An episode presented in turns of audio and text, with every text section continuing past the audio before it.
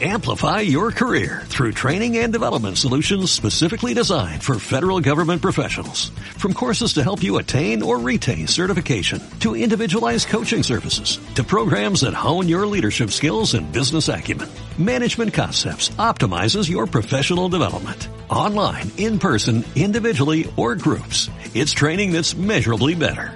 Learn more at managementconcepts.com.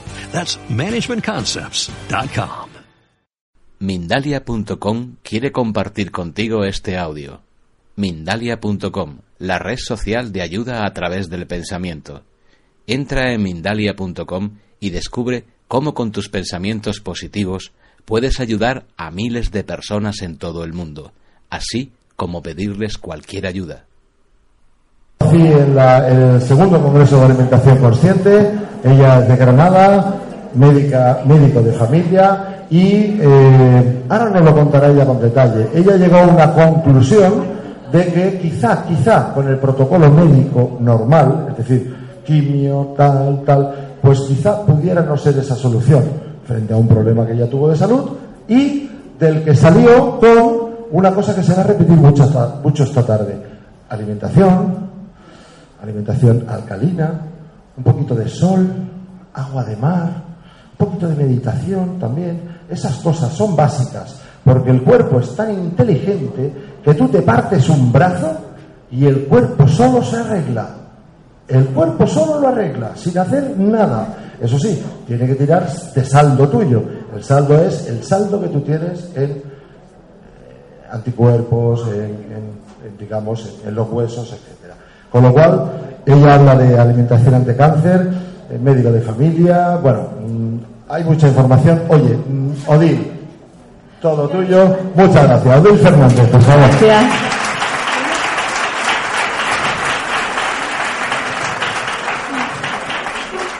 Bueno, buenas tardes a todos. Muchas gracias por estar aquí. Muchas gracias, Miguel, por contar conmigo.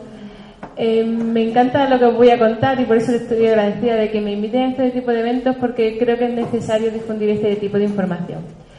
Bueno, como he dicho, yo soy médico de familia, trabajo en el servicio de, bueno, trabajo no, tengo mi plaza en el servicio andaluz de salud, ahora mismo no, no puedo trabajar como médico de familia porque me crea problemas éticos, ¿no?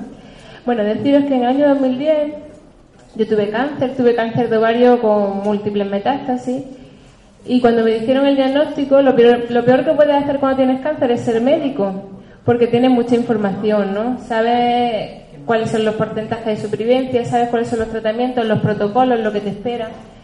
Y bueno, el cáncer que yo tuve, eh, la supervivencia de 5 años era solo del 5%. Yo tenía un niño de 3 años en ese momento y yo pensé que me moría y me lo creí que me moría. Y yo le grabé a mi hijo su vídeo de despedida, le hice un álbum de fotos y le pedí a todos que le hablaran de mí y que no se olvidara de mí porque tenía solo 3 añitos. Y ese miedo intenso a morir hizo que, dijera, no, tengo que cambiar el chip, yo no me voy a morir, tengo 32 años, no me puedo morir.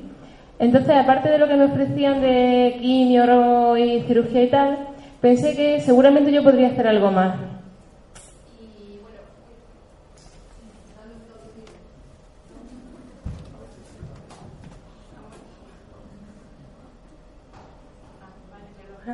Bueno, pues lo que hice fue revisar toda la bibliografía médica que relacionaba eh, la alimentación, los tóxicos ambientales y los estilos de vida en relación con la génesis del cáncer, ¿no?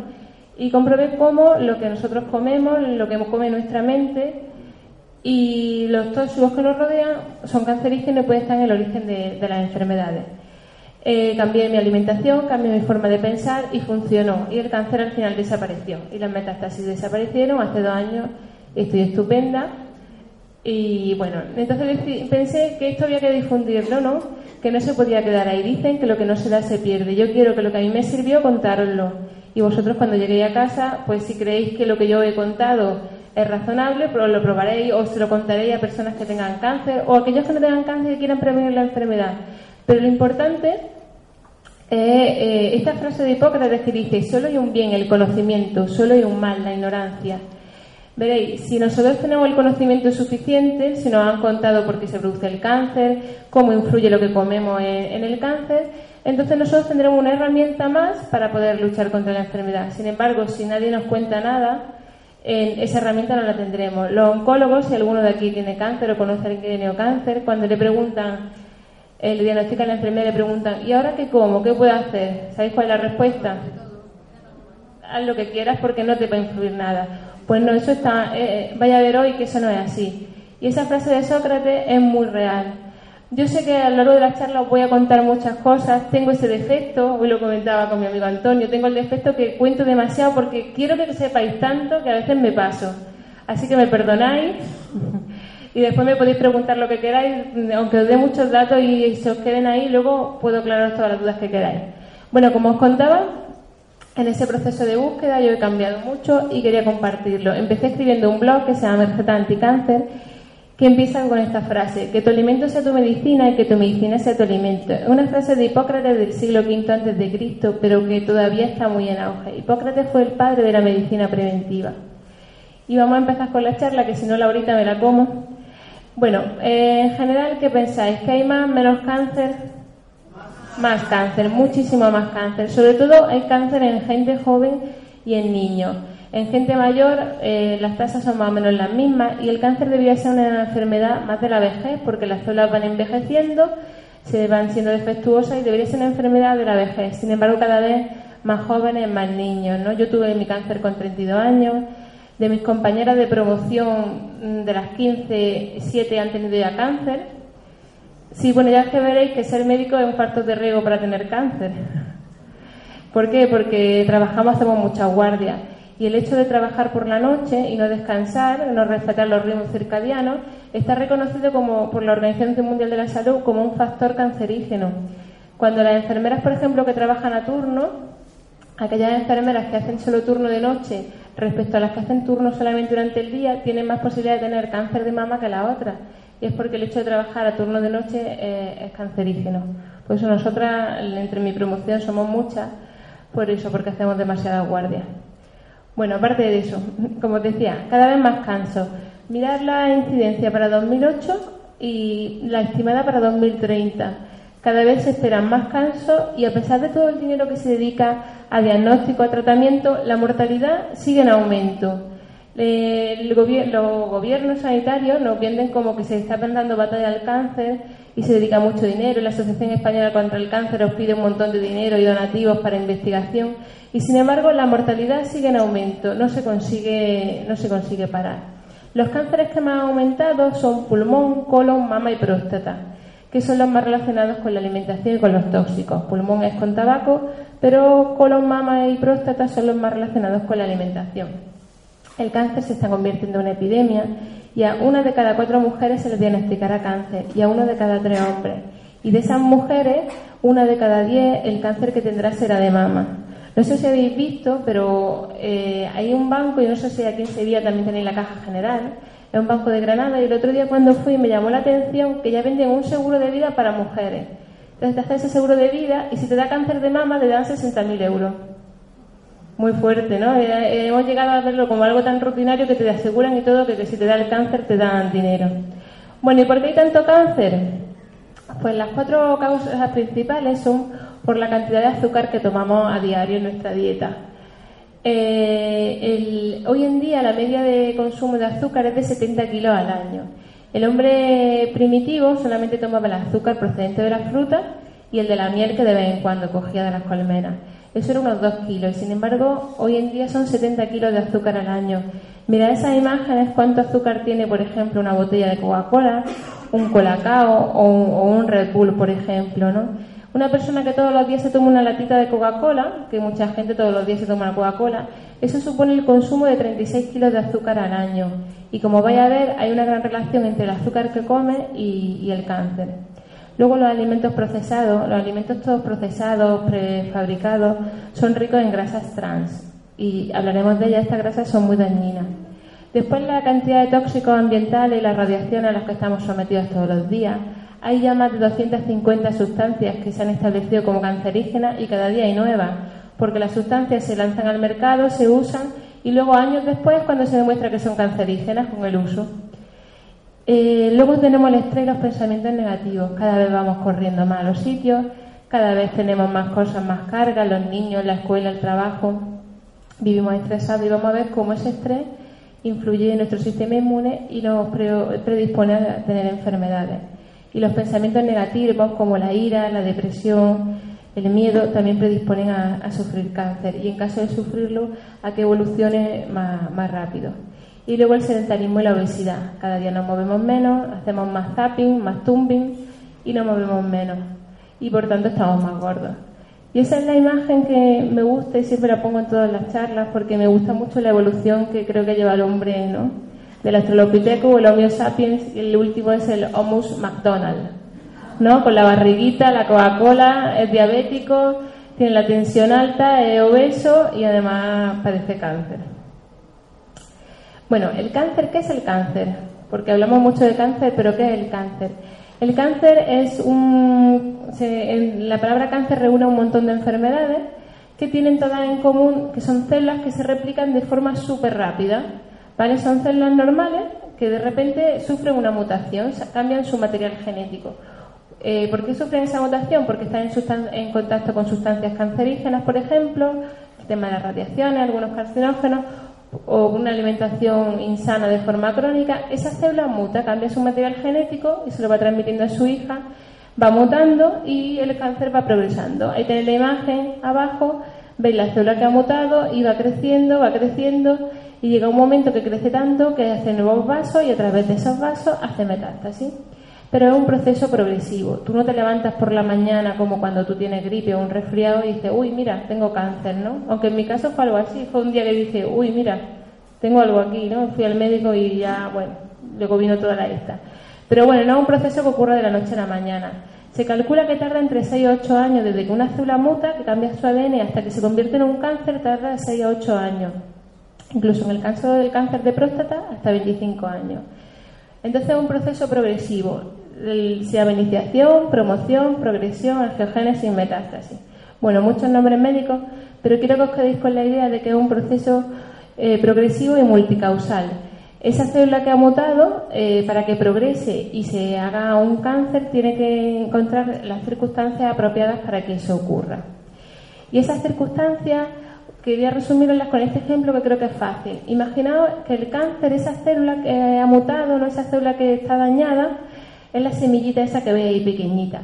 Si esa semillita va a encontrar un ambiente propicio, es decir, encuentra agua, encuentra luz, encuentra un buen abono, entonces esa semillita crecerá y se desarrollará y se convertirá, habéis visto esa especie de hiedra, o cortáis de los cuentos de Juan y las bichuelas mágicas que la semillita se convirtió en gigante. Pues con el cáncer pasa igual. Como encuentre el ambiente adecuado, un ambiente eh, lleno de inflamación, un ambiente lleno de azúcar, como iremos viendo, va a encontrar su ambiente propicio. Sin embargo, si esa semillita, esa célula que ha mutado, no encuentra un ambiente propicio, no se desarrollará el cáncer. Todo a lo largo de nuestra vida vamos a tener células mutadas continuamente. Todo a lo largo de vuestra vida tendréis probablemente cáncer, pero no llegaréis ni a saberlo porque no encontrará el ambiente propicio y esa célula no progresará y no irá a ningún sitio. Y esa es la idea que tenemos que tener, que el, cáncer para que se desarrolle necesita un ambiente propicio. Y yo lo que quiero contar cuál es ese ambiente propicio para que la célula se desarrolle y cuál es el ambiente al que no le gusta la semillita. Ese ambiente en el que no se encuentra gustito y entonces no crece. Para eso voy a hablar de algunos procesos, voy a aprender un poco de medicina hoy. Como ya he dicho, voy a contaros muchas cosas. Pero quiero que sepáis todo esto. Sé que hay mucha información, pero es importante para que lo entendáis, ¿vale? Os voy a hablar de siete de los mecanismos que hacen que una célula, que esa semillita, progrese a cáncer. Son muchos más, pero vamos a hablar de los principales, ¿vale? Uno de los principales es el sistema inmune. El sistema inmune son unas células que nosotros tenemos en, en nuestra sangre que se preocupan de estar todo el día patrullando en busca de virus, bacterias, de tóxicos, de células cancerígenas y cuando las ven hacen como esos soldados, les disparan y se las cargan les disparan lanzándole, eh, lanzan como una especie de dardos que tienen un veneno que hace que la célula ah, o el virus o la bacteria se suicide y se muera, ¿vale? Esas células se llaman natural killer, que en inglés significa asesinas naturales, o linfocitos T, ¿vale? Pues cuando eh, nuestro cuerpo está todo el día patrullando, encuentra ese virus, esa bacteria, ese cáncer y se lo carga si todo está bien. El problema viene cuando el sistema inmune no está fuerte, cuando nuestro sistema inmune no está activo. Entonces, el cáncer puede hacer de las suyas si el sistema inmune no está pendiente de patrullar y cargárselo. ¿Y qué hace que el sistema inmune no esté activo, no esté a tope? Pues una alimentación insana, que es la que vamos a ir una alimentación cargada de grasa, cargada de carne, de alimentos procesados. Eh, la falta de ejercicio físico deprime, inmunodeprime, hace que el sistema inmune no responda. Eh, el, estrés que hablábamos, los pensamientos negativos, la ira, el miedo, la depresión, hace que el sistema inmune esté bloqueado. Y, además de esto habéis dado cuenta todos, porque normalmente cuando estamos muy estresados, vamos corriendo a los sitios, ¿qué nos pasa? ¿Cómo responde el cuerpo? ¿No nos da gripe? Muchas veces cuando estamos en periodo de mucho estrés, porque el cuerpo, el sistema inmune no responde, está vulnerable a los virus o nos da diarrea, es una forma que tiene el sistema inmune de responder, ¿no? De que cojamos más infecciones cuando estamos en periodos de, mucho estrés. Y una forma que tiene de decirnos que nos paremos. Bueno, pues ese sistema inmune, como os decía, está formado por linfocitos T y por natural killer, ¿vale? Que si están activas porque tú las alimentas bien, porque tus pensamientos son eh, positivos, de amor, de felicidad, haces ejercicio, no estás obeso, el sistema inmune estará activo y será capaz de cargarse la célula cancerígena. Esto es súper importante y, por ejemplo, yo en mi caso sé que las metástasis que aparecieron, porque en principio mi cáncer era un tumor que parecía benigno, muy bonito, ah, ta, ta, ta, no hace falta que hagan ningún tratamiento, porque estaba encapsulado. Y de repente, a las 3, 4 semanas de la operación, aparecen las metástasis. Claro, yo en ese momento lo relacioné, pero luego leyendo entendí lo que pasó. Mira, cuando yo tuve, cuando yo me operan de, de lo que al principio era un tumor benigno, me despierto y me dice el residente de anestesia amablemente, me dice, Odil, ¿sabes que lo que tienes es cáncer? Imagínate en reanimación que te acabo de despertar y me dicen eso. O sea, yo, un ataque de pánico, mis padres estaban fuera y me oyeron chillar del pánico que me dio, ¿no? Entraron corriendo y me tuvieron que sedar para que me durmiera. A partir de eso, todos mis compañeros amablemente venían a la habitación y me decían, hay que ver con lo joven que eres, qué mala suerte tener cáncer. Y eso era un día tras otro. Y luego encima, os he dicho, tú eres médico, mira las estadísticas, 5% de supervivencia, fue súper estresante. Pues que pasó a las 3-4 semanas, aparecieron las metástasis. Luego he visto que hay un montón de estudios que, que, han demostrado esto. Muchas mujeres que han tenido un estrés por quirúrgico después de la cirugía desarrollan metástasis cuando en principio no había nada. Eh, los médicos a veces somos muy responsables de la enfermedad de nuestros pacientes porque no sabemos muchas veces cómo decir, las cosas. Bueno, pues cuando se hacen estudios en los que se comparan mujeres con cáncer de mama y se compara a aquellas mujeres que tienen un apoyo emocional importante después de la cirugía, que su familia las entiende, que el médico las acompaña y aquellas mujeres que no tienen apoyo ni, de amigos, ni de familia, ni por parte del médico. Pues la supervivencia del grupo de mujeres que no tienen apoyo es la mitad que las mujeres que tienen un buen apoyo. Y es por lo que os digo, sistema inmune. Sistema inmune es el que nos dirige. Y ese sistema inmune es fiel a nuestros pensamientos. Nuestras células responden según lo que les mandemos. Si les mandamos pensamientos negativos, miedo, me voy a morir, al final te mueres yo eso lo veía en el hospital y lo he visto mucho en mis pacientes. Cuando los pacientes se creen que se van a morir por el diagnóstico, como no cambian, al final se mueren. Bueno, entonces tenemos sistema inmune deprimido, ¿vale? Después tenemos inflamación. La inflamación es un proceso que es fisiológico. Cuando tú te das un golpe o te haces una herida, se pone roja, caliente, hinchada, ¿verdad? Ahí veis ese niño que se ha dado un golpe y se le ha puesto la herida roja. Es un proceso normal que pone en marcha nuestro cuerpo, donde interviene también el sistema inmune, para que las heridas se curen. Pero cuando hay una inflamación crónica en un tejido, por lo motivo que sea, estos tejidos se irritan y predisponen a que aparezca cáncer. Esto lo descubrió en, 1800 un médico que se llama Virchow, y él vio que las mujeres que tenían, las mujeres somos muy presumidas y nos ponemos zapatos, aunque no hagan rozaduras, con unos tacones altísimos, ¿no? Pues vio que esas mujeres que tenían rozaduras crónicas por el zapato, en esa zona de rozadura hacían cánceres. Y le llamó la atención, ¿no? Cómo en las zonas de roce aparecían tumores. Y vio que era porque había una inflamación crónica continua y esa inflamación crónica es el ambiente que esa semillita necesita para, para crecer y hacer de la suya.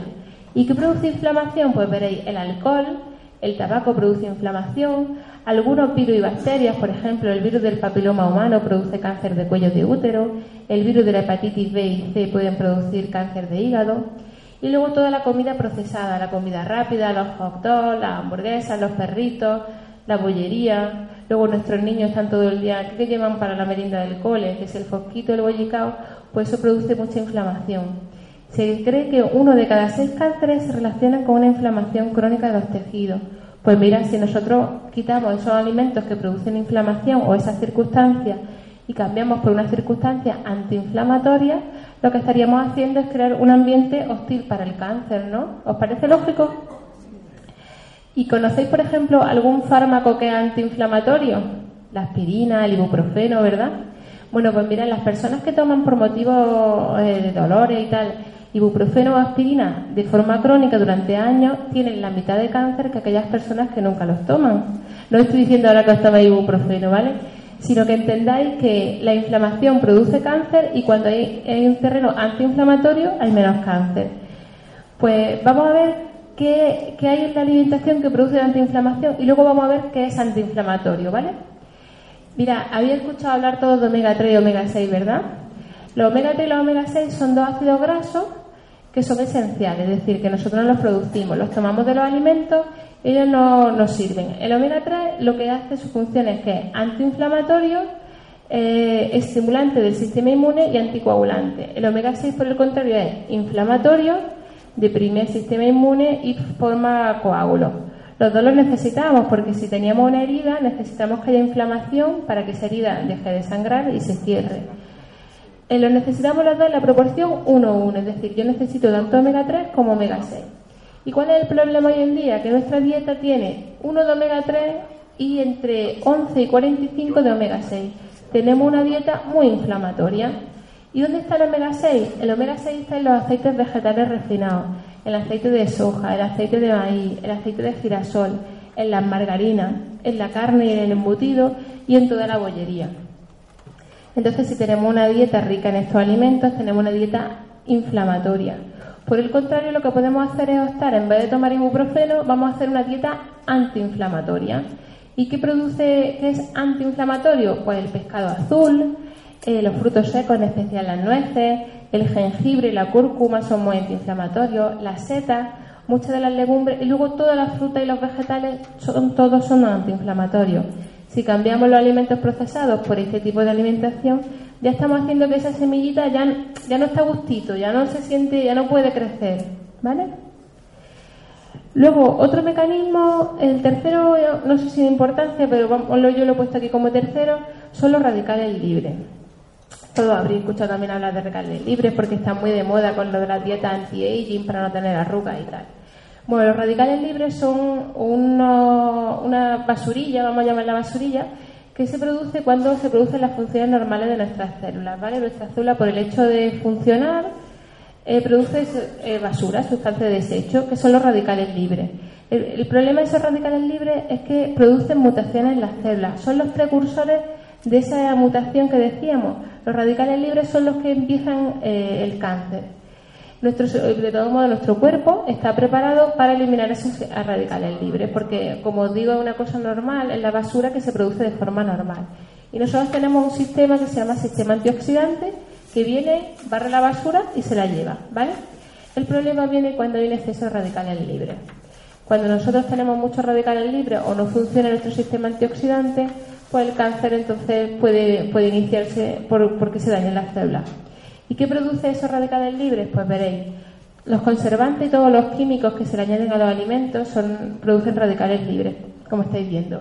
La radiación ionizante, el humo del tabaco, la contaminación ambiental, la inflamación, inflamación, eh, cáncer, pero es que además inflamación, exceso de radicales libres, inicio del cáncer. Como vais a ir viendo, todo está relacionado. Y la luz ultravioleta. Como os digo, nosotros tenemos un sistema antioxidante, pero cuando se desborda, cuando tú le echas muchos tóxicos, se desborda y no es capaz de eliminarlos. ¿Y sabéis que produce muchos radicales libres? Todos los fármacos. Los fármacos que en general tomamos eh, producen radicales libres, pero en especial la quimioterapia. La quimioterapia, eh, por si no lo sabéis, es cancerígena, puede producir nuevos tumores. Y una de las razones por las que lo puede producir son dos principales. Una de ellas es porque produce inflamación y la otra es porque produce radicales libres. Eh, por eso muchas veces aparecen segundos tumores y tiene mucho que ver con, el tratamiento administrado. Por eso una persona que esté sometida a quimio o radioterapia es muy importante que, haya, que haga una alimentación antirradicales libres, que intente eliminar radicales libres. ¿Y cómo lo hace? Pues tomando alimentos que sean antioxidantes. Como iremos viendo, son sobre todo las frutas y los vegetales. ¿Cómo funciona el tema de los antioxidantes? Mirad ese dibujo para que hagáis una idea. Lo que veis de color blanco, esto es una célula, ¿vale? Esta es la célula y este es el sistema ese antioxidante que os decía. Y estos son los radicales libres, estos monstruos que están intentando dañarle, darle un bocado a la célula. Y le están lanzando estas bolitas que son eh, para eliminarlo, ¿no? Le está diciendo fuera no os queremos. Este es nuestro sistema normal, el fisiológico. Y luego tenemos el de la fruta y la verdura. ¿Veis esa albondiguilla? La albondiguilla es un radical libre y los otros son la fruta y la verdura que le están diciendo vete de aquí porque no te queremos. Muy importante, por tanto, una dieta antioxidante para prevenir el cáncer o para prevenir también el envejecimiento celular y, por tanto, para prevenir la arruga. Cuando hacéis una alimentación llena de alimentos antioxidantes, la piel, la piel cambia. Ahora Antonio supongo que hablará de, un poco de eso. Cuando tú haces una dieta cruda y vegana, aparte de que puede ayudar a curar muchas enfermedades, la piel se te pone maravillosa, porque es una dieta cargada de antioxidantes. Bueno, luego tenemos la angiogénesis. ¿Qué es la angiogénesis? Vaya a aprender un montón de medicina hoy, ¿verdad? Angiogénesis significa angio en latín es vaso y génesis es origen, ¿vale? Pues hay otro proceso que hacen los cánceres para crecer, para hacer de la suya.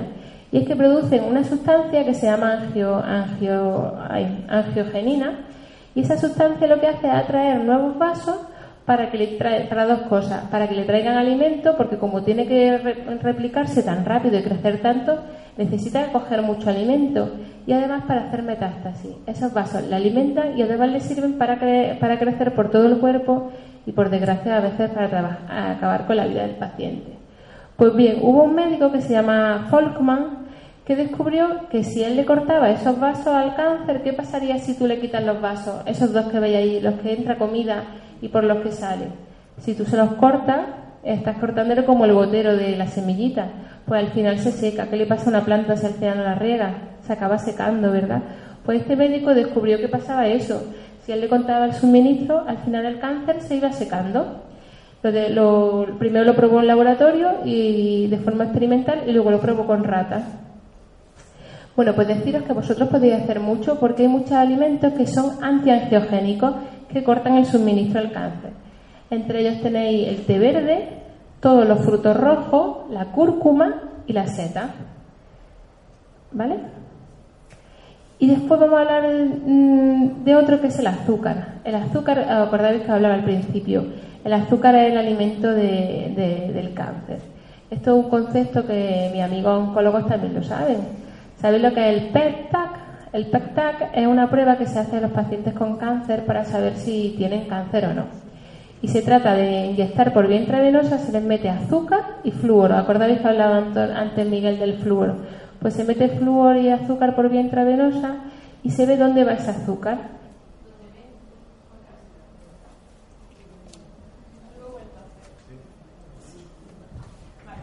A ver, sí. Pues donde eh, ese azúcar que se ha inyectado al paciente, donde va ese azúcar, ahí hay cáncer. Mira qué sencillo diagnosticar un cáncer. Donde cae azúcar, ahí hay cáncer. Por eso a mí me indigna mucho cuando las pacientes con quimioterapia le ofrecen para detente en pie zumo, Coca-Cola y bocadillos de pan blanco con nocilla. Es como, mm, quiero que te cures, te doy quimio, pero no quiero que te cures del todo para que te quede aquí conmigo, ¿no? Y encima después la Asociación Española contra el Cáncer suele pasarse por allí con caramelitos de azúcar para que se animen las mujeres. ¿Cómo no querer perder clientes, no? Bueno. Sí, suena muy mal, pero, pero es que así, ¿no? Entonces, eh, aunque suene así, eh, la célula tumoral se replica muy rápido y necesita mucho azúcar. Si tú alimentas el cáncer, tomas mucho alimento azucarado, le estás dando alimento, lo que decíamos que necesitaba, ¿no? Eh, por eso los diabéticos son personas que tienen los niveles de azúcar en sangre muy altos, ¿no? Entonces un diabético que tendrá más, menos cáncer o igual más cáncer, un diabético tiene un 50% más posibilidad de tener cáncer que un no diabético. Yo cuando, cuando leía esto decía, madre mía, ¿y por qué no se plantean, ya que todo es medicina convencional, que se planteen darle tratamiento para la diabetes? ¿No? Y, algo que cuando yo se lo dije al oncólogo me miró como diciendo, está un poco chalado, Pues ahora lo que hay en los últimos estudios lo que están haciendo es darle metformina a los pacientes diabéticos, que es una pastilla que se usa en medicina mucho para la diabetes, y ven cómo los tumores regresan dándoles tratamiento para la diabetes.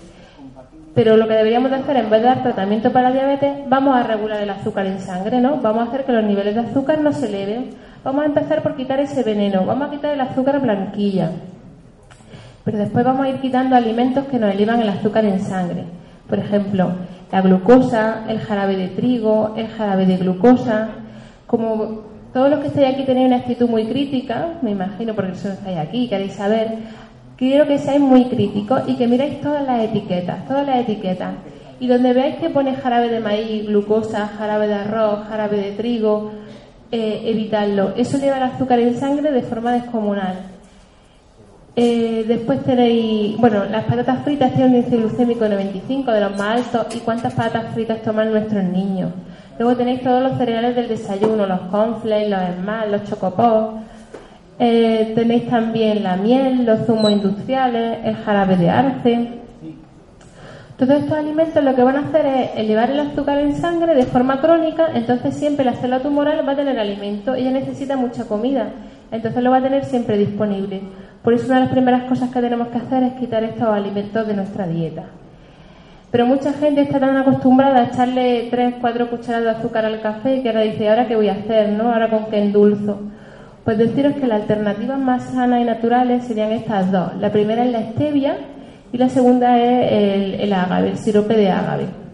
La stevia, además de, hacer que el azúcar se controle y muchos diabéticos mejoran muchísimo solamente tomando stevia, es que si la preparas en infusión en hoja seca, además se ha visto que puede matar células tumorales. Sería como una quimioterapia natural. Y luego tenéis el sirope de ágave que se saca de esa planta, que es la misma planta de la que se saca el tequila. De ágave. Ágave. Stevia. Stevia, sí. La stevia regula el azúcar, pero además tiene propiedades anticáncer. En una persona con cáncer se recomienda que al día tomara dos infusiones hechas con hojas secas de stevia o masticara dos hojas frescas de, de stevia. Y entonces eliminamos todos los alimentos que nos elevan el azúcar en sangre y ¿qué podemos hacer? Pues que los alimentos que hacen que el azúcar en sangre se normalice son los que tenemos que incorporar en la dieta. ¿Y cuáles son? Pues mira, el pescado, las especias, el aguacate, las acelgas, el ágave, como os decía, los espárragos, el pepino, los frutos secos, el zumo de limón, los frutos rojos, las legumbres. En general, todos los vegetales, todo lo que es vegetal, tiene un índice glucémico bajo. Las frutas casi todas, menos el plátano y los dátiles. Y los frutos secos igual, todo. Las semillas, todas. Y las especias no entrarían todas. Si os fijáis, ahora lo va a decir Antonio, pero la dieta de una persona cruda y vegana se basa en esta alimentación. Por eso no hay ningún crudo y vegano que sea diabético un crudo y vegano siempre va a tener los niveles de azúcar en sangre, los va a tener a, a niveles normales. Y bueno, yo quería hablaros también un poco del déficit de vitamina D como origen de, del cáncer también.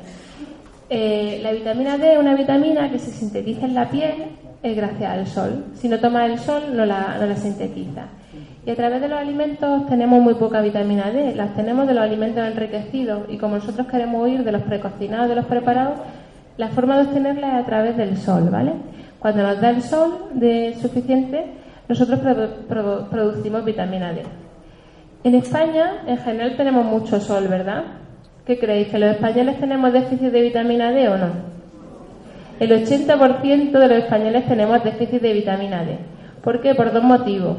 Uno de ellos es por el uso de pantallas totales, porque nos han comido la cabeza con que tenemos que poner las pantallas totales y cuando tú te pones la pantalla total no absorbe vitamina D ninguna. Y después por el consumo de carne. Un alto consumo de carne impide que la vitamina D, la activa, la buena, se forme y entonces no nos ayude. Y cuando hay un déficit de vitamina D viene el cáncer. No se sabe muy bien, todavía el mecanismo no está muy claro, pero se sabe que aquellas personas que tienen los niveles de vitamina D en sangre normales tienen menos cáncer que aquellas otras. La mayoría de los pacientes de cáncer, cuando entran en estudios de investigación y le piden los niveles de vitamina D, se ha visto que están bajitos. Eh, tanto es así la influencia de la vitamina D en el cáncer que, por ejemplo, el hecho de que una persona sobreviva al cáncer o no depende mucho de la estación del año en que se la diagnostiquen. Si te diagnostican cáncer en verano, tienes más posibilidades de sobrevivir que si en invierno. ¿Por qué? Porque en verano sale más, aunque tengas cáncer y no tengas ganas, sale algo más. Y en invierno, entre que, con la quimio, los tratamientos no sale y hay menos sol, eh, sintetiza menos vitamina D, menos probabilidades de sobrevivir. Por eso, un paciente con cáncer o con cualquier enfermedad, lo primero es salir a la calle, que nos dé el sol, que la luz del sol incida sobre nosotros. Con 20 minutos al día bastaría, y en las manos y en la cara, no tenemos que ir desnudos por la calle. Si vas desnudo seguro que vas a sentir más libertad y tal, pero con, que sea en la cara y en las manos, vale, y 20 minutos al día, pero sin protección, ¿vale? Los tuarés, ¿cómo se protegen? ¿Se ponen pantallas totales? Se protegen con físicamente, con ropa negra.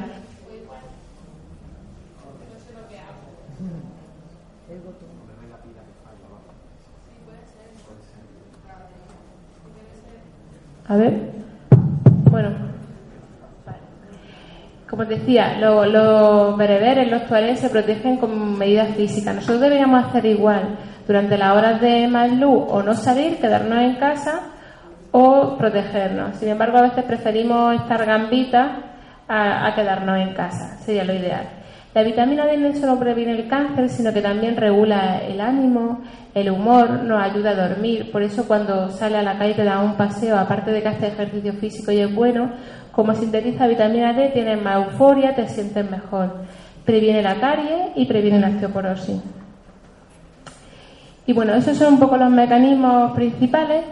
Pero como, resumen, deciros que no un único factor el que produce cáncer y porque tú te expongas a una radiación, por ejemplo, te hagas una radiografía, no por hacerte una radiografía vas a tener cáncer, sino que son un conjunto de factores, ¿no? Ya sabéis más o menos cuáles son esos factores, pero en el origen de casi todo está lo del sistema inmune deprimido y la inflamación. Y cuando hay un desequilibrio interno, cuando nuestro cuerpo no está en armonía, no forma de, de forma armónica unos órganos con otros, es cuando aparecen las enfermedades. Y, esto es lo que el problema de la medicina occidental, que no se ha dado cuenta todavía de que la enfermedad viene porque hay un desequilibrio, porque hay un fallo. Y normalmente, normalmente por no decir siempre, los médicos solo actúan cuando ya está el fallo, cuando está la enfermedad, y no van a buscar el origen de ese desequilibrio y a buscar la armonía. Si comparáramos, por ejemplo, el cáncer con un incendio, los médicos seríamos los bomberos, ¿vale? Y la quimio, por ejemplo, la cirugía y la radio serían el agua. ¿Qué hace el médico, el bombero cuando hay un incendio? Le echa agua al fuego, ¿verdad? Intenta apagarlo. Hay veces que se consigue apagar el fuego y otras veces que por desgracia no se apaga el fuego. Pero ese bombero, para que no hubiera habido el fuego, ¿qué tendría que haber hecho? Primero limpiar de matorrales el campo, hacer campañas preventivas para no, para que no haya incendios castigar de verdad a los pirómanos, a los que provocaran el cáncer. Entonces, si fuéramos al origen y lo preveyéramos, no habría enfermedad, ¿verdad? Y el problema de los médicos en general es que solo actuamos cuando, cuando hay enfermedades. Entonces, toda terapia que no se preocupe de restablecer ese equilibrio, lo único que va a hacer es poner un parche, pero al final la enfermedad volverá. Y el problema, los que conocéis a gente con cáncer, sabréis que no mueren en el primero normalmente, sino que tienen dos, tres y cuatro cánceres porque tienen recidiva. Y vamos parcheteando, parcheteando hasta que el cuerpo no, no puede más. Entonces, si fuéramos al origen, hiciéramos un tratamiento holístico y fuéramos alimentación, ejercicio, eh, pérdida de peso, los tratamientos serían mucho más eficaces.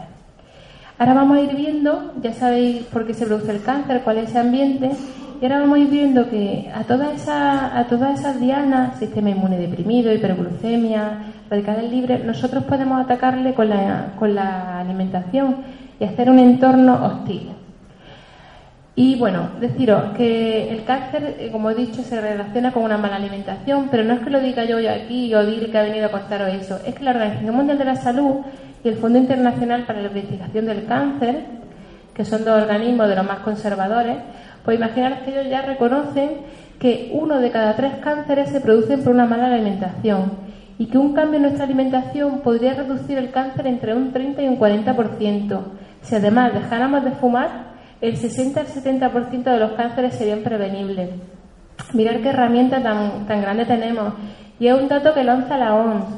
Sin embargo, ¿qué caso le hacemos? Ninguno, porque el médico ni te dice que comas sano, ni que hagas ejercicio, ni que, ni que hagas nada. Mira, la OMS dice que el cáncer es una enfermedad medioambiental. El 90-95% de los cánceres tienen su origen en el medio ambiente. Es decir, es una enfermedad que estamos creando nosotros, el precio que tenemos que pagar por el progreso. Cada vez, como he dicho, andamos vamos corriendo, comemos comida rápida, no tenemos tiempo de sentarnos a, a meditar, no tenemos tiempo de alimentarnos bien y aparecen las enfermedades. Solo de un 5 a un 10% de los cánceres son genéticos. Y dentro de ese 90-95%, aquí tenéis, la dieta es la causante del 35% de los cánceres, la obesidad del 15%. Si sumáis dieta y obesidad, 50%. La mitad de los cánceres serían prevenibles con una alimentación sana, basada en frutas y en vegetales, y tuviéramos un peso normal.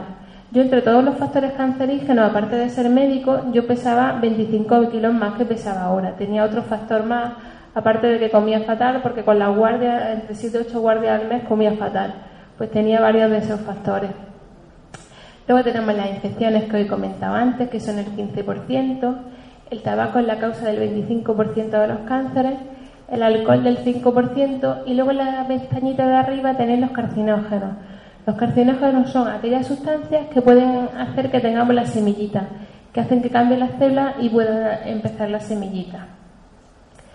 De tóxicos no voy a hablar mucho porque además como luego Ángel va a hablar de síndrome de hipersensibilidad química múltiple, pues hablarán un poco de tóxicos. Yo solo voy a hablar de algunos de los más cancerígenos y si tenéis interés eh, podéis entrar en la OMS, escribís cancerígeno y IARC.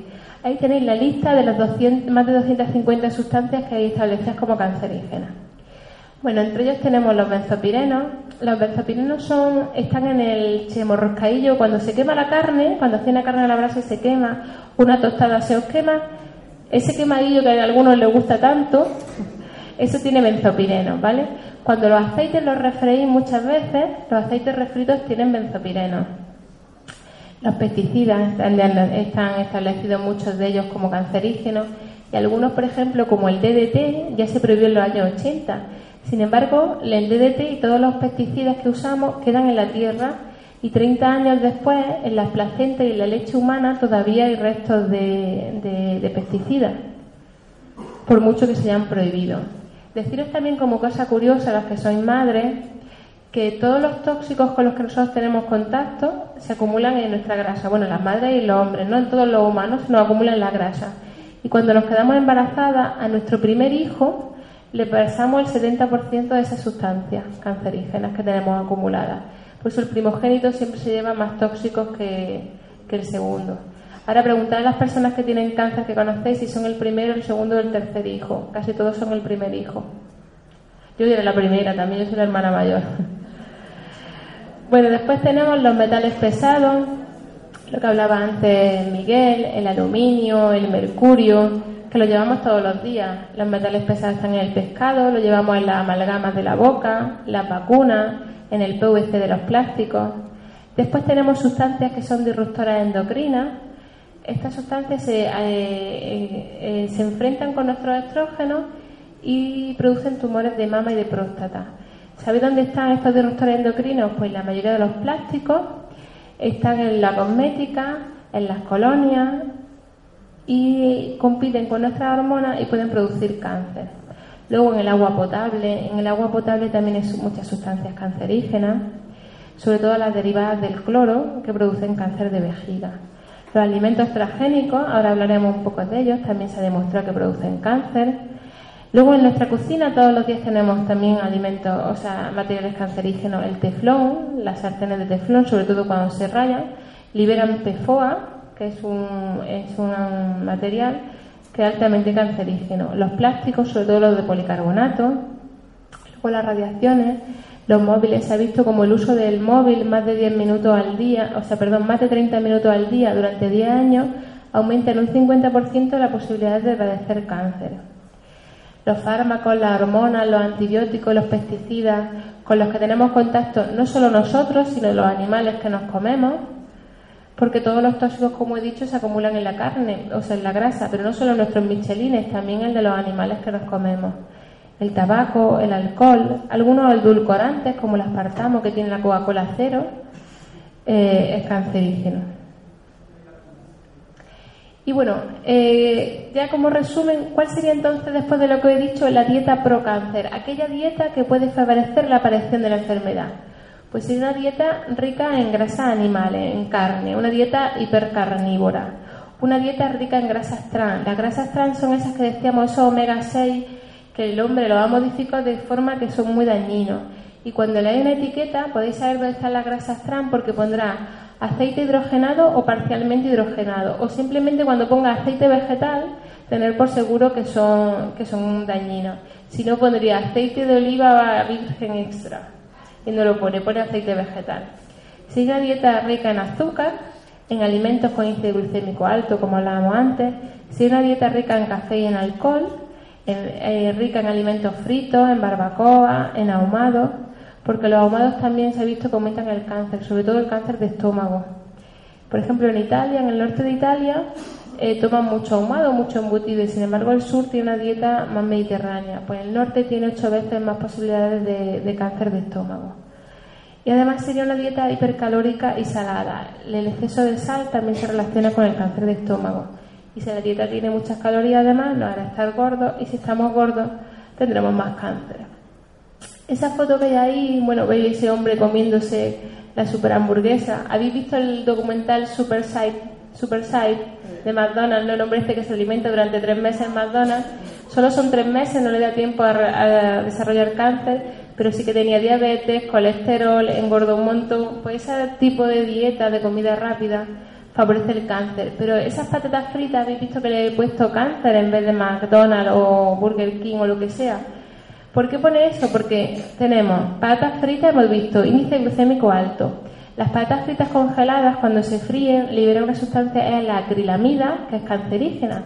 Pero además esas patatas fritas, los que hayáis ido a McDonald's, a Burger King o a cualquier cadena de cadena rápida, a que no huela frito.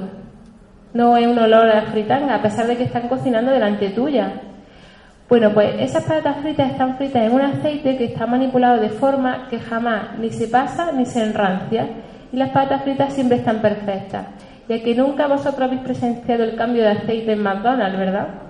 Ese aceite lo refríen y lo refríen y nunca se pasa, siempre está perfecto.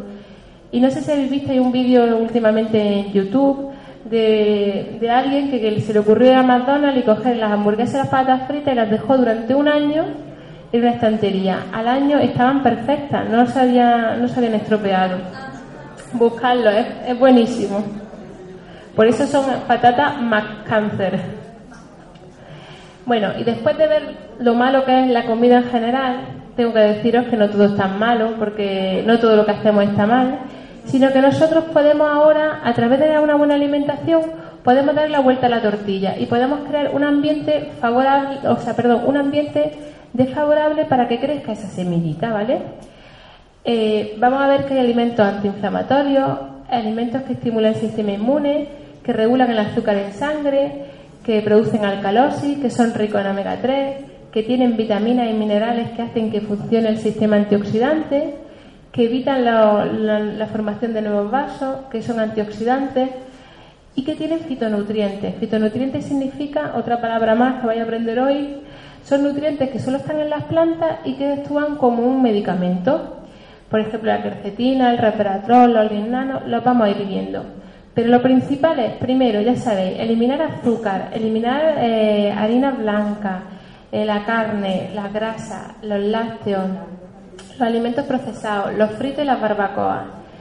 Eliminar la cosmética convencional, intentar no usar la wifi, no usar las sartenes de teflón, no fumar. Y entonces, cuando hemos hecho esto, vamos a ir incorporando todos estos alimentos. Los alimentos anticáncer, por suerte, son muchos y es fácil de ir incorporándolos. Aquí veis qué bonito, qué colorido. Ya vais viendo que cuanto más colorida, más, más se parezca al arco en nuestra dieta, por los colores, más anticáncer será. Pero no solo importa que incorporéis estos alimentos, lo, ideal sería, si podéis, es que esos alimentos sean procedentes de la agricultura ecológica. ¿Por qué? Porque la comida ya no es lo que era. Podéis ver en esa gráfica la evolución que ha tenido un tomate. En 50 años mirad cómo han crecido los tomates. El tamaño ha crecido de forma exponencial, pero su contenido en vitamina C ha caído en picado. Cada vez los tomates tú vas al supermercado y son más rojos, más grandes, las manzanas son tan brillantes que a veces te ves reflejado en ellas, ¿verdad? Sin embargo, luego le das un bocado y sabe a poco, a nada, así como dice ahí. Es porque lo hemos modificado de forma de que sí, que rindan mucho las cosechas, pero luego nutricionalmente no nos aporten nada. La alimentación ecológica tiene muchos más nutrientes, más vitaminas, tiene más proteínas, sobre todo tiene más fitoquímicos, esas sustancias que hemos dicho que son mm, como un medicamento, tienen más los ecológicos. Y además eh, el ecológico no tiene pesticidas y además es más sostenible con el, con el medio ambiente. Mira, en esa gráfica de al lado, en color verde, podéis ver la diferencia entre una lechuga y un tomate convencional frente al ecológico. Como podéis ver, el ecológico es el verde más oscuro y el verde clarito es el convencional. Pues la lechuga y el tomate tienen más calcio, tienen más magnesio, tienen muchísimo más potasio y tienen muchísimo más hierro. Mira la diferencia en hierro. Luego las personas con anemia, cuando le dicen que tomen alimentos ricos en hierro, eh, si toman alimentos convencionales, poco hierro van a aportar a su dieta. O en cobre. Para, para algunos la solución son los transgénicos, ¿verdad? Ahora hablaremos un poco de, transgénicos. Eh, hay muchos médicos y mucha gente que te va a decir que eso da igual, que lo del ecológico es una tontería, que da lo mismo, que seguro que se lo inventan, que eso, que eso no está controlado. Deciros que la alimentación ecológica lleva sus sellos, lleva sus controles que son estrictos, pero que además hay muchos estudios que relacionan la alimentación ecológica frente a la alimentación convencional y han visto sus beneficios. El primero fue hecho en Nueva Zelanda en los años 40 y lo que hicieron a dos grupos de escolares uno darle alimentos ecológicos y a otro le dieron alimentos convencionales. Y lo siguieron durante dos años.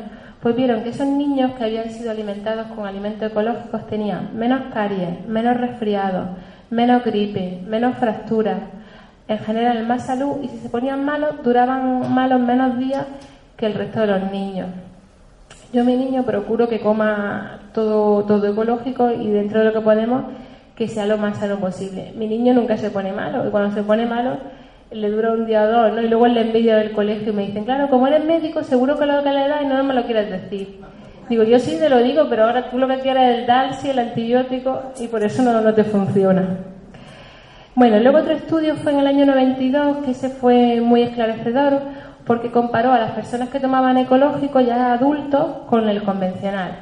Demostraron en el laboratorio que los alimentos eco tenían más nutrientes y más vitaminas, pero sobre todo demostraron que las personas que comían ecológico tenían más salud. Tenían un 20% menos de cáncer, eh, un 25% menos de enfermedades cardíacas, un 50% menos de artritis, incluso un 33% menos de alcoholismo, porque cuando comen alimentos ricos en nutrientes, eh, los deseos de beber alcohol son menores. Y el último que quería comentaros fue publicado en 2007 y fue financiado por la Unión Europea. La Unión Europea, ante la presión de los agricultores ecológicos y tal, de que para demostrar que el ecológico sí era o no mejor que el convencional, pagó un estudio que, ha costado muchos millones de euros que se llama Quality Low Input Food.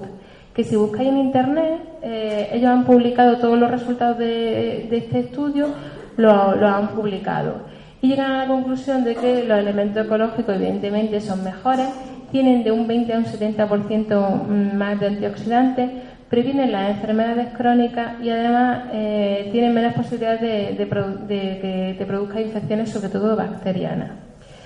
Así que por mucho que ahora circulen muchos vídeos con intereses comerciales que dicen que el ecológico no es mejor que el convencional, Deciros que hay muchos estudios y uno de ellos pagado por la Unión Europea en el que se ha demostrado que el ecológico es mucho mejor que el convencional. Y luego, para algunos, la solución son los transgénicos. Es decir, bueno, sí, el tomate este tiene menos vitamina C, tiene menos nutrientes, entonces la solución es modificarlo de forma genética, de forma que ese tomate tenga vitamina C, que tenga licopeno que además tenga buen aspecto. Y bueno, todo, aquí muchos conoceréis a Monsanto, que es el que tiene la patente mundial de todo el transgénico. Y él ha pagado muchos estudios en los que se ha demostrado que él ha demostrado que los transgénicos son inocuos para la salud. Sin embargo, hay una comisión independiente que estudia los transgénicos y ya hace años ya venían viendo estudios que decían que no eran inocuos, que hay que tener cuidado. Pues el último que se ha publicado se, publicó el, día 19 de septiembre y es este, en el que han alimentado a una rata, a esa ratita, las pobres, la han estado alimentando con maíz transgénico de Monsanto. Esa rata, el 70% de ellas han desarrollado cánceres, esos son cánceres de mama que han desarrollado las ratas, del tamaño de pelotas de ping-pong, tras ser eh, alimentadas con maíz transgénico. Ese maíz transgénico con que alimentaron las ratas es el mismo maíz que toman los americanos todos los días. Lo han alimentado a la dosis media del, consumidor americano. Y mirad lo que ha pasado. Si entráis en el blog podéis tener la referencia al artículo, podéis buscarlo y tenéis todos los resultados del estudio. Bueno, y después de tanto, de tanto hablaros, eh, vamos a ver cuáles son esos alimentos. Ya sabéis los que tenéis que quitar, ¿vale? Y ahora vamos a ver cuáles vamos a añadir. Pues lo más importante que tenéis que poner es verde en vuestra vida, el color verde. Todos los alimentos que tengan un pigmento verde son ricos en clorofila, en vitaminas y en minerales. Tienen índice glucémico bajo, son antiinflamatorios, estimulan el sistema inmune y se digieren bien. Y sobre todo sirven para limpiar toxinas, lo que hablábamos de la quimio para limpiar restos de quimioterapia. Y nos vale todo lo que sea de color verde, todo vale, pero en especial los zumos y los batidos verdes y la hierba de trigo y la hierba de cebada. La hierba de trigo y de cebada vosotros mismos la podéis cultivar en casa. No sé si Antonio les va a hablar de ahora Antonio se lo pase que os cuente de la hierba de trigo y la hierba de cebada, ¿vale? Pero la podéis hacer vosotros en casa y limpia muchísimo el cuerpo. Luego tenéis las algas. Las algas son ricas en minerales, en vitaminas y sobre todo son antiestrogénicas. ¿Qué significa eso? Que regulan los niveles de estrógeno en sangre entonces previenen el cáncer de, mama y próstata que tienen que ver con los estrógenos. Esta es una de las causas por las que los japoneses tienen mucho menos cáncer del que de cáncer de mama y de próstata del que tenemos los, occidentales. Además, la alga hay dos sustancias que son la fucosantina y el fucoidano, que son como una quimia natural. Nos valen todas, la nori, la kombu, la wakame, la dulce. Lo único que daría la recomendación es que busquéis algas que no sean japonesas, porque tras el accidente de Fukushima eh, pueden estar contaminadas por radiación nuclear. Entonces, mejor algas españolas.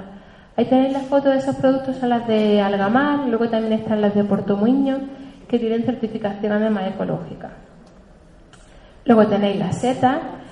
Las setas son muy importantes en su lucha contra el cáncer y en países como Japón eh, es habitual que los médicos, los propios oncólogos, les manden a sus pacientes suplementos de setas.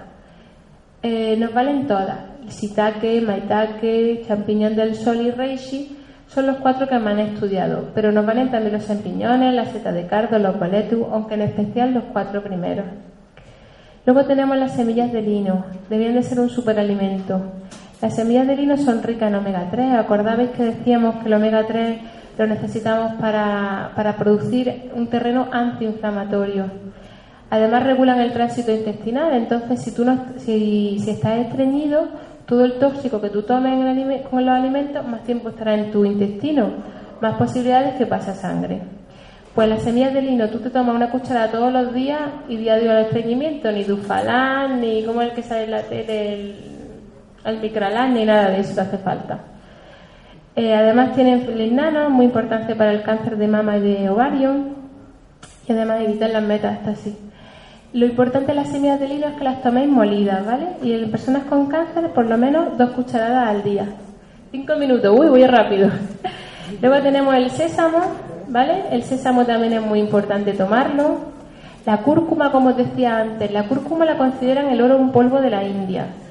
La cúrcuma es, frena las metástasis, es antiinflamatoria, induce a las células tumorales a suicidarse, inhibe un factor que es el factor NF-kappa beta que es un factor que libera las células tumorales que las hace invulnerables. Es como un escudo que se crean gracias a este factor. Pues la cúrcuma se lo carga y hace que los tratamientos de quimio de radio sean mucho más efectivos.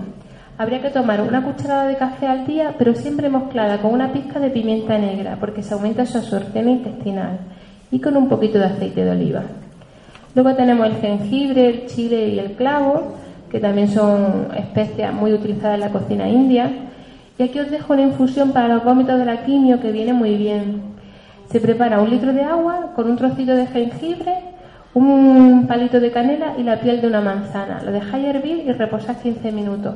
Va bien para los vómitos de la quimio, pero también para los vómitos cuando te mareas en el coche o cuando tienes gastroenteritis y ganas de vomitar. Esa infusión va, va muy bien. Después tenemos las hierbas aromáticas que nos valen todas, la menta, el orégano, el albahaca, el perejil, el romero. Acostumbraros a, ponerle eh, hierba aromática a, vuestra, a vuestro alimento. Tenemos las crucíferas, la col, el brócoli, las coliflores, las coles de Bruselas, la lumbarda, los rábanos. Después los frutos rojos. ¿Acordabais que hablábamos antes que eran sobre todo muy antiangiogénicos para cortar los vasos? Valen todos, arándanos, moras, frambuesas, fresas, cerezas, pero en especial los arándanos y los negros, ¿vale? Son los más anticáncer que hay.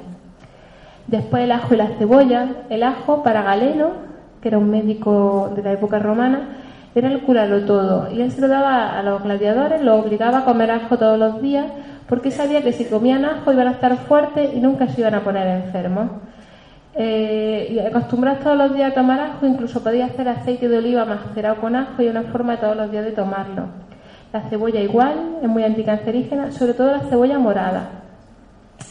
Luego el té verde, el té verde tiene una sustancia que es la pigalocatequina 3 galato, que es estupenda para el cáncer. Eh, habría que tomar entre 3 a 5 infusiones al día de té verde.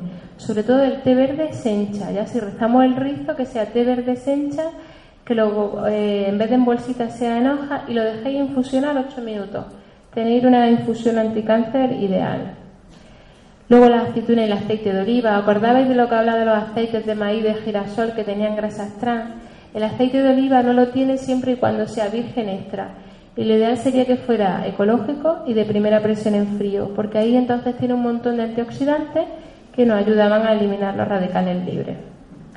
Después tenemos los frutos secos y las semillas, como os comentaba antes, las nueces, las almendras, las avellanas, las semillas de girasol y las de calabaza. Tenemos una cosa que nos gusta a todos mucho, el cacao y el chocolate negro, pero siempre al 85%, ¿vale? El, el chocolate, el cacao es la sustancia que en menos cantidad concentra más antioxidantes. Después tenemos el tomate y sobre todo la salsa de tomate. Cuando un tomate lo preparas en salsa, estás cargándote, estás cargando al cáncer porque tiene licopeno. El tomate cuando se cocina, todos los alimentos que os digo, lo ideal es tomarlos crudos, pero el tomate es el único cocinado libera el licopeno. Y el licopeno es muy importante en el cáncer de, próstata. Por eso una salsa ideal para ponérsela al cáncer sería prepararla con aceite de oliva, cebolla, ajo, tomate y le añadí alguna aromática. Ya le estáis poniendo salsa de la que no le gusta al cáncer. Después tenéis la manzana roja que envenenaba a Blancanieves, pero también envenena el cáncer. La manzana roja, sus propiedades las tiene en la piel, ¿vale? Por eso es importante que la toméis siempre ecológica, si puede ser. Tenemos los cítricos, las naranjas, las manzanas, las, manzanas, las naranjas, las mandarinas, el limón y el pomelo. Tenemos la uva negra y el vino tinto. Una, una copita de vino tinto al día podría ser tolerable, más no, porque acordabais que alcohol es igual a cáncer. Pero sobre todo la uva negra. En la piel de la uva negra hay muchas propiedades. La vitamina D que he hablado antes. Y luego deciros que lo importante también es la sinergia de los alimentos, que combinéis unos con otros. Cuando se combinan los alimentos entre sí es cuanto más propiedades tienen. Ya me ya Miguel bueno, pues como resumen deciros que cuál sería, ya sabemos la dieta pro cáncer y cuál es el anticáncer, pues sería una dieta que luego va a hablar un poco Antonio, pero es una dieta vegana, basada en productos ecológicos de temporada, preparada en casa, dando prioridad a los crudos, que es lo que va a hablar a Antonio, y al vapor. Yo durante mi cáncer hice una dieta cruda y vegana y os decía, si hacía además esa dieta iba a estar mucho más mejor. Bueno, deciros que el ayuno nos motivó hoy, pero ya hablaríamos otro día, el ayuno también nos sirve y que no agobiéis, que estos cambios poco a poco, porque si ahora llegáis y le decía a vuestro hijo que se coma el sándwich de, de, germinado y un plato crudo, os va mandar a otro sitio, sino los cambios siempre poquito a poco, ¿vale? Y así son más efectivos. Deciros que esto y, y muchas más cositas las tenéis en este pequeño libro, que es una especie de guía, que no se vende en librerías porque la idea del libro era que la gente no tuviera que estar copiando en los talleres, entonces solamente se vende en los talleres, ¿vale? Y podéis entrar en el blog, en mi receta anticáncer, tenéis un montón de información, me podéis escribir y me podéis consultar lo que queráis. Y que por fin el fin, que paséis un buen día y muchas gracias. Gracias. Si te ha gustado este audio, entra en Mindalia.com escucha muchos otros audios en nuestro podcast de iVoox y vídeos en nuestro canal de YouTube. Entra en Mindalia.com, la red social de ayuda a través del pensamiento, y descubre cómo con tus pensamientos positivos puedes ayudar a miles de personas en todo el mundo, así como pedirles cualquier ayuda. Amplify your career through training and development solutions specifically designed for federal government professionals. From courses to help you attain or retain certification, to individualized coaching services, to programs that hone your leadership skills and business acumen, Management Concepts optimizes your professional development. Online, in person, individually, or groups. It's training that's measurably better. Learn more at managementconcepts.com. That's managementconcepts.com.